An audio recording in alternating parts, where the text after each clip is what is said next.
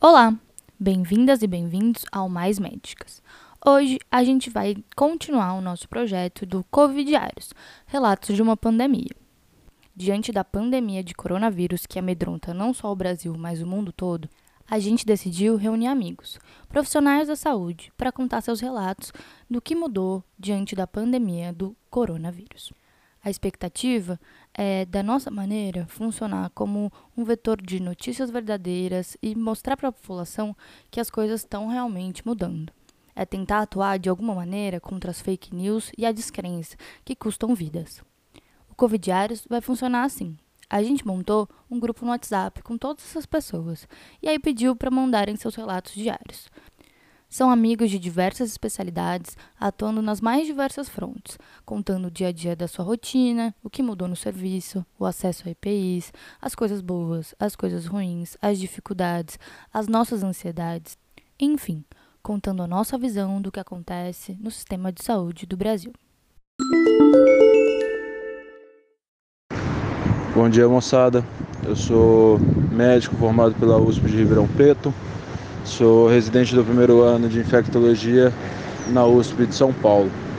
Trabalho atualmente no Instituto Central do Hospital das Clínicas aqui em São Paulo. Um prédio que, para quem não sabe, foi desde ontem foi alterado para atender única e especificamente é, Covid-19. É, o hospital inteiro já vem se remodelando já há algumas semanas mais específico duas semanas. A gente passou por uma fase de transição, algumas alas sendo transformadas em covidiários e outras alas mantendo o atendimento para pacientes que necessitam, enfermaria para pacientes que já estavam internados. E desde ontem que foi alterado que os pacientes que não são Covid foram para outros prédios, né, outros institutos aqui e nesse Instituto Central ficaria apenas pacientes suspeitos ou confirmados do, do Covid. A gente está tendo um caso, um número de casos muito grande. É, eu estou trabalhando atualmente no pronto-socorro. É, desde as outras semanas já veio aumentando já o fluxo progressivamente. Semana passada já tinha bastante gente. Ontem então já já estava lotado. A gente abriram novas enfermarias aqui. É, temos agora três enfermarias só da, da infectologia para trabalhar com Covid, além de outras enfermarias em outros institutos que também estão trabalhando com isso. E também temos três UTIs trabalhando apenas com Covid. Muitos leitos já estão ocupados, a grande maioria já está ocupada. Uma enfermaria foi aberta ontem e ela já está praticamente toda ocupada. É, aqui no pronto-socorro, todas as alas foram designadas para Covid também. Estão ficando praticamente lotadas, estão ficando bem cheias sempre. Antes, durante essa semana de transição, que a gente tinha um plantão que a gente conseguia revezar para não ficar o tempo inteiro em contato com Covid e o tempo inteiro com os EPIs, né, os equipamentos de proteção individual. Agora a gente não consegue mais revezar, a gente fica 12 horas seguidas. E isso é uma parte que, que pega bastante assim pra gente, porque tem todo o estresse da doença em si, da gente ver que não é uma gripezinha, é, da gente conseguir ver que tem jovens sendo afetados, é né? uma doença bem democrática, na verdade, tem jovens, tem ricos, tem pobres, tem de tudo um pouco, ela não tem segregação. E a gente já viu desde idosos com comorbidades que chegam em estado grave até jovens sem comorbidades que chegam em estado grave, pacientes de 30 anos indo para UTI sem nenhuma doença prévia, sem nenhum medicamento. Então a gente vê o quanto que isso é, é sério. Né? E também outra parte que incomoda bastante é o fato de ter que ficar usando os equipamentos durante o tempo inteiro. É, a máscara N95 junto com todos os outros é bem desconfortável e a gente não tem muito como fugir disso para a gente tentar minimizar o, o, o, contato nosso com a doença, tanto para a gente não manifestar sintomas quanto para a gente não ser vetor e espalhar isso para os outros. Né? Então, assim, estou tendo um contato agora bem direto no pronto-socorro com todos os pacientes, a gente faz a triagem, aqui a gente não consegue, a gente é, é um pronto-socorro referenciado, então a gente não atende porta aberta e também a gente não conseguiria suprir essa demanda. É, a gente não tem teste né, para todo mundo, a gente testa apenas pacientes graves, como aqui é referenciado, alguns que chegam para a gente, a gente já manda embora direto para casa, caso não esteja tendo sinais de gravidade. E alguns que tem, a gente já interna e já pede os exames específicos. Estamos vendo bastante o que acontece na literatura mesmo, tanto de manifestações clínicas quanto de imagens tomográficas ou radiológicas e tanto de exames laboratoriais. É, o que está sendo bom, que a gente consegue pelo menos basear um pouco de uma, uma doença que a gente está aprendendo no momento, né? A gente está conseguindo ver que a literatura está correspondendo, assim. Por enquanto, os atendimentos do, do pronto-socorro estão aumentando aos poucos, mas ainda não estão lotados, mas a previsão é que aumente sempre mais e chegue uma hora que vai ficar bem caótico. Teve uma, uma reestruturação de todos os residentes para que eles possam ajudar também. A partir dessa semana já mudou várias coisas. A dermatologia vai ajudar nas, nas enfermarias da infectologia, a ortopedia vai ajudar, a cirurgia geral vai ajudar, enfim, oftalmo, várias especialidades vão ajudar, porque são muitas enfermarias e a gente não tem infectologistas suficientes para para suprir tudo isso e ainda temos outras demandas do serviço que já existia previamente e continua existindo. É, a partir de amanhã eu entro em outro, outro bloco e posso falar um pouco mais depois. Valeu! Agora eu vou ler um relato que nos foi mandado pelo Gabriel, residente do segundo ano de anestesiologia do HC de Ribeirão Preto.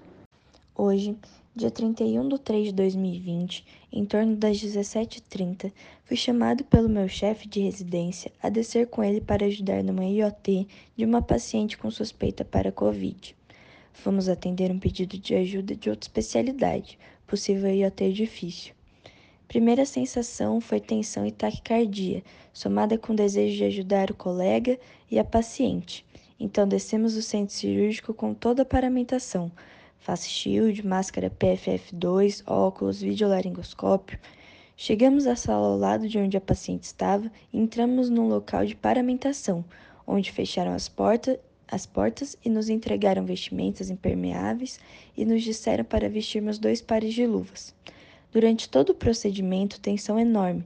Não sabemos ao certo a situação que iríamos nos deparar. Terminamos a paramentação e fomos à referida sala. Ao adentrarmos, nos deparamos com um cenário sombrio, sensação de tristeza e medo. Entramos em contato com a equipe atendente e, com a colaboração deles, re realizamos o procedimento. O pior momento foi a desparamentação. Entramos novamente na referida sala de paramentação e pensamos durante 15 minutos na melhor maneira de tirar todas as peças contaminadas sem correr risco para nós e as pessoas que convivemos. Não é fácil, sempre faremos tudo o que estiver a nosso alcance para salvar nossos pacientes, porém também temos medo, também temos família. Contem conosco, só pedimos que fiquem em casa para nos ajudar, para também termos a chance de estarmos juntos, com quem amamos. Oi, pessoal, boa noite, que eu tô gravando de noite. Hoje é dia 31 de março, terça-feira, e eu vou contar um pouquinho da minha rotina desses dias. Como eu tinha falado anteriormente, eu sou residente de anestésio aqui do HC de Ribeirão Preto, tô no primeiro ano, e essa semana eu tô passando na unidade de emergência de Ribeirão Preto. É, como eu tinha falado também, a gente mantém a rotina cirúrgica, né? Então, os pacientes continuam a se acidentar, as cirurgias da neurocirurgia continuam a acontecer, as pessoas continuam a ter apendicite, então o hospital de emergência ele não pode parar. É óbvio que as coisas eletivas e as coisas que iriam ali por outros motivos eles foram cancelados, mas a rotina cirúrgica ela continua. Então, dessa forma, como eu fico mais no centro cirúrgico, eu não tive contato é, imediato, né, com as pessoas com Covid, porém, a instrução dos nossos chefes é considerar todo paciente como suspeito. Então, na intubação que eu fiz hoje, a gente intubou com máscara N95 e óculos de proteção e a máscara cirúrgica por cima, mas mais para proteger nossa N95, porque não tem previsão de ter outra, né? Então, é filha única de mãe solteira. É... Infelizmente, é, esse material foi conseguido pra gente pelo nosso chefe da anestesia, mas não é uma coisa que tá para todos ainda, pelo menos no HC. Então, é, as enfermeiras às vezes não têm, os técnicos às vezes também não têm, então às vezes fica uma situação diferente, assim, né? Então, a gente da anestesia intubando com a máscara e tudo mais, tentando evitar ao máximo que essas, esses vírus é, vá para o ar e as pessoas ao nosso redor só com a máscara cirúrgica, que talvez não seja a melhor coisa para proteger. É, de toda forma, o que eu queria contar hoje, que eu acho que foi o ponto alto do dia, é que a gente estava lá na rotina cirúrgica e aí a gente foi bipado, né? Ligaram para anestésio para avisar que tinha um paciente lá embaixo, a clínica tinha tentado entubar e não tinha conseguido, a movia era difícil. E aí eles chamam mesmo anestésio e era um paciente suspeita de Covid. Então, o pessoal desceu, né? Para esse tipo de coisa tem que ser os profissionais mais gabaritados que estão ali. Então, foi o nosso chefe, foi o R2, e eles desceram para entubar. Antes de descer, eles vestiram o que a gente está chamando de roupa de astronauta. Então, é a N95, a máscara cirúrgica, o óculos de proteção, o face shield, que é aquele negócio transparente que a gente põe, que é tipo uma tela de proteção, e o avental descartável. Colocaram o propé também, que é tipo um plástico que põe no pé. E aí desceram, passou uns 40 minutos, é, eles voltaram suados, com a cara de, de assustados, assim, falando que tava um clima péssimo lá embaixo, um clima realmente de Chernobyl, todo mundo super paramentado, com medo, é, todo mundo com muito medo de se contaminar, os pacientes no isolamento, né, que foi feito ali onde eles adaptaram um lugar que anteriormente atendia o pessoal da ortopedia e que o clima tá bem tenso, assim, tá todo mundo com bastante medo. Eu até pedi para um o colega que desceu lá, o R+, o R2, é, mandar pra gente o relato para saber.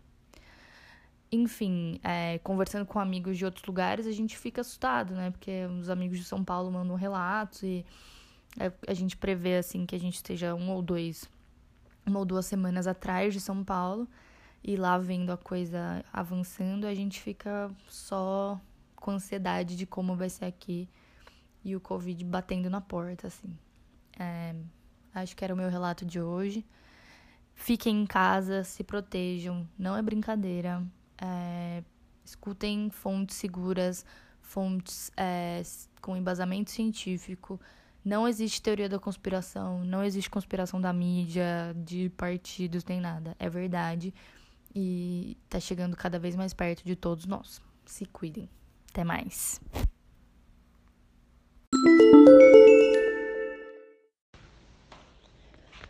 Oi, gente, boa noite. Meu nome é Angélica, eu sou médica formada na USP de Ribeirão e atualmente estou no segundo ano da residência de cirurgia geral aqui no HC também de Ribeirão. E, bom, a nossa rotina tá mudando bastante já. A gente, a cirurgia, não só a cirurgia geral, como todas as subespecialidades, que na verdade é o, é o grosso do, aqui do HC, mudou muito, que teve que desmarcar muita coisa eletiva, tá assim, basicamente funcionando só, operando só paciente oncológico e bem diminuído ainda por conta da da disponibilidade do, do centro cirúrgico, da, da redução programada, né? E não dá de emergência, que apesar do número de trauma ter diminuído, não está sendo muito significativo lá a mudança da, da rotina. É, bom, no HC mudou, tá mudando muito pra gente. A gente tá com a rotina bem diferente para quem tá acostumado a a ter uma carga horária enorme. tá tudo bem reduzido, mas não, óbvio que não tá sendo bom pra gente, porque a gente tá perdendo muito na formação, tanto para operar quanto para aprender mesmo a, a clínica cirúrgica e tudo mais, e para o serviço, né? As filas aí cirúrgicas vão ficar imensas, já eram enormes, vão ficar maiores ainda. E lógico que quem mais vai se prejudicar com isso são os pacientes que aguardam. Aguarda por cirurgia oncológica, aguarda por diversas cirurgias que, que já deveriam ser muito mais rápidas do que são, né? Agora, então, vai ser mais caótico ainda. E a nossa rotina dos residentes está mudando bastante. A gente até tá. Alguns, bem poucos, estão conseguindo revezar um pouco, serem liberados antes para tentar diminuir um pouco a exposição no hospital. Mas a maioria está indo todo dia, porém a gente vai ter que. Já, a gente já está começando a ser realocado, por exemplo, para trabalhar no CTI, para prestar outro tipo de suporte, que nem é a nossa área, mas vamos aí, né? Não tem jeito. Bom, a gente ainda é da nossa equipe tem muita gente contaminada. Graças a Deus não tem ninguém grave. Até então, as pessoas que positivaram estão bem em casa, não estão nem internadas.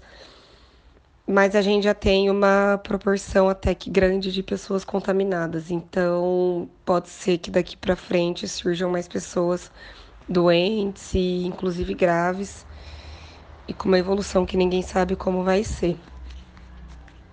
O HC está se preparando bem, mas assim tudo indica que, que não vai ser o suficiente, como não foi em muitos lugares de primeiro mundo, quem dirá aqui.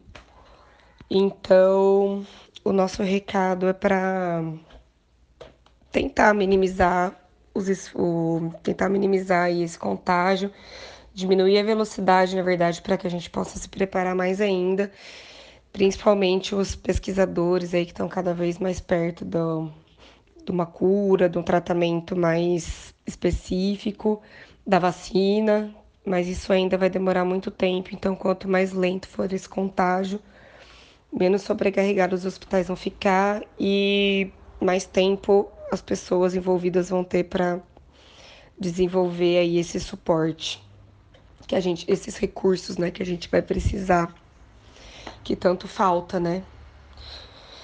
Ai, então é isso. Vamos tentar manter o isolamento, como todo mundo aqui já falou, e a maioria dos profissionais da saúde, quase a totalidade, está falando. Ouvir só quem tem embasamento técnico científico, quem está fazendo o trabalho direito, sem ideologia política envolvida, sem é isso porque eu quero, porque é minha vontade, porque tem que ser, como a gente está vendo aí no governo federal. Então, vamos ouvir o Ministério da Saúde, que parece que está fazendo um bom trabalho, já está. Algumas coisas já estão na frente do que foi nos outros países, mas por conta da nossa população grande, de todas as os déficits sociais, socioeconômicos que a gente tem, não vão ser o suficiente. A gente precisaria de mais resultado mais rápido. Então, o isolamento é o ponto-chave disso. Tentar lentificar o máximo possível essa curva de contágio. E é isso. Que a gente consiga encarar isso da melhor maneira possível. Não, não peço nem para isso acabar o mais rápido possível, porque talvez isso signifique acabar de um jeito pior, né? Então, que seja o mais o mais técnico e certo possível, assim, que menos pessoas se prejudiquem, principalmente aquelas que estão ali na, na linha de frente tentando ajudar. É isso aí, cada um fazendo a sua parte, a gente está fazendo a nossa e que o pessoal de casa, que tem a chance de, de ficar realmente só em casa, consiga fazer. Certo? Boa sorte para todos nós. Olá pessoal, eu sou a Renata, eu sou médica formada na USP de Ribeirão Preto, estou cursando agora o segundo ano de residência de ginecologia e obstetrícia no HC de Ribeirão Preto também. Uh, E a nossa experiência com relação ao Covid-19 é que realmente nós fomos realocados, nós refizemos todas as nossas escalas, pensando em cenários de urgência mesmo, uh, principalmente obstétricas, né? Então, a gente também tá com um centro obstétrico separado, específico para pacientes com suspeitas, barra, né, confirmadas de ser Covid. É, nessa semana eu tô passando principalmente nesse centro obstétrico, então a gente está num esquema de plantões de 24 horas, eh, alternando com 24 horas de descanso. É... E aí o que eu tenho percebido uh, nesses últimos dias, que eu fiz plantão sábado, eu fiz plantão hoje, hoje não, perdão, ontem, uh, é na verdade um pouco da dificuldade de definir quais são realmente os casos suspeitos dentro do cenário da obstetrícia, pelo menos aqui na nossa região. O que eu percebo uh, é que a regulação médica não entendeu muito bem que tipo de casos são suspeitos e, por enquanto, isso ainda não está sendo refletido em superlotação desse nosso centro obstétrico Covid. Mas, uh, se não existir esse critério mais uh, melhor estabelecido, né? Acho que vai ter uma superlotação em breve, porque todos os casos que tenham um, um episódio aferido, referido de febre, que às vezes nem é febre, né? Então, valores de temperatura que não são considerados febre mesmo, e qualquer outro sintoma, né? Então, mialgia, uh, uma cefaleia frontal não específica, enfim, qualquer sintoma em uma gestante, eles estão encaminhando para esse céu COVID. E aí eu acho isso um pouco uh, perigoso, tanto para nós que, que vamos ficar em contato né, com, com as pacientes, quanto com a superlotação que pode acontecer, mas principalmente eu acho que a maior preocupação que eu e os meus colegas residentes estamos tendo nesse momento é expor uma paciente que não é uh, um quadro clássico aí de Covid e provavelmente ela não deve ter mesmo. E ela expor essa paciente no mesmo ambiente de pacientes que realmente estão com o Covid. Então, isso é uma, um questionamento que nós residentes estamos fazendo com os nossos chefes um, para tentar melhorar essa, essa regulação médica, essa aceitação de casos uh, com relação ao Covid. Por quê? Porque muitas das pacientes é, não parecem ser um quadro típico de Covid, um quadro que talvez não precisasse estar ali. Só que ela se expõe uma vez que ela pode estar com pacientes que, que são, né, que estão contaminadas. E aí entra a questão de que a gente não tem testes para todo mundo, né? Então, a gente só vai ter teste em pacientes graves ou pacientes que internam, mas normalmente pacientes graves, né?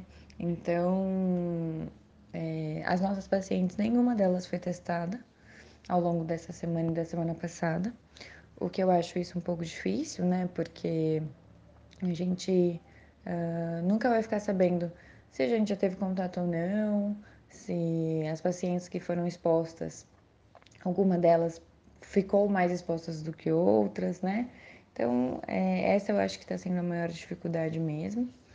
É, vamos ver se talvez nos próximos, nos próximos dias e nas próximas semanas esse fluxo de pacientes seja um pouco mais organizado, uh, para que justamente os pacientes não, não contraiam esse vírus de maneira desnecessária, né? Porque às vezes ela está realmente isolada em casa, obedecendo aí as orientações do Ministério, que, que é fornecida pelo seu médico da origem, pelo pré-natal, e aí é encaminhada por uma queixa obstétrica que tem um detalhe à parte, e aí ela acaba sendo colocada nesse centro obstétrico Covid.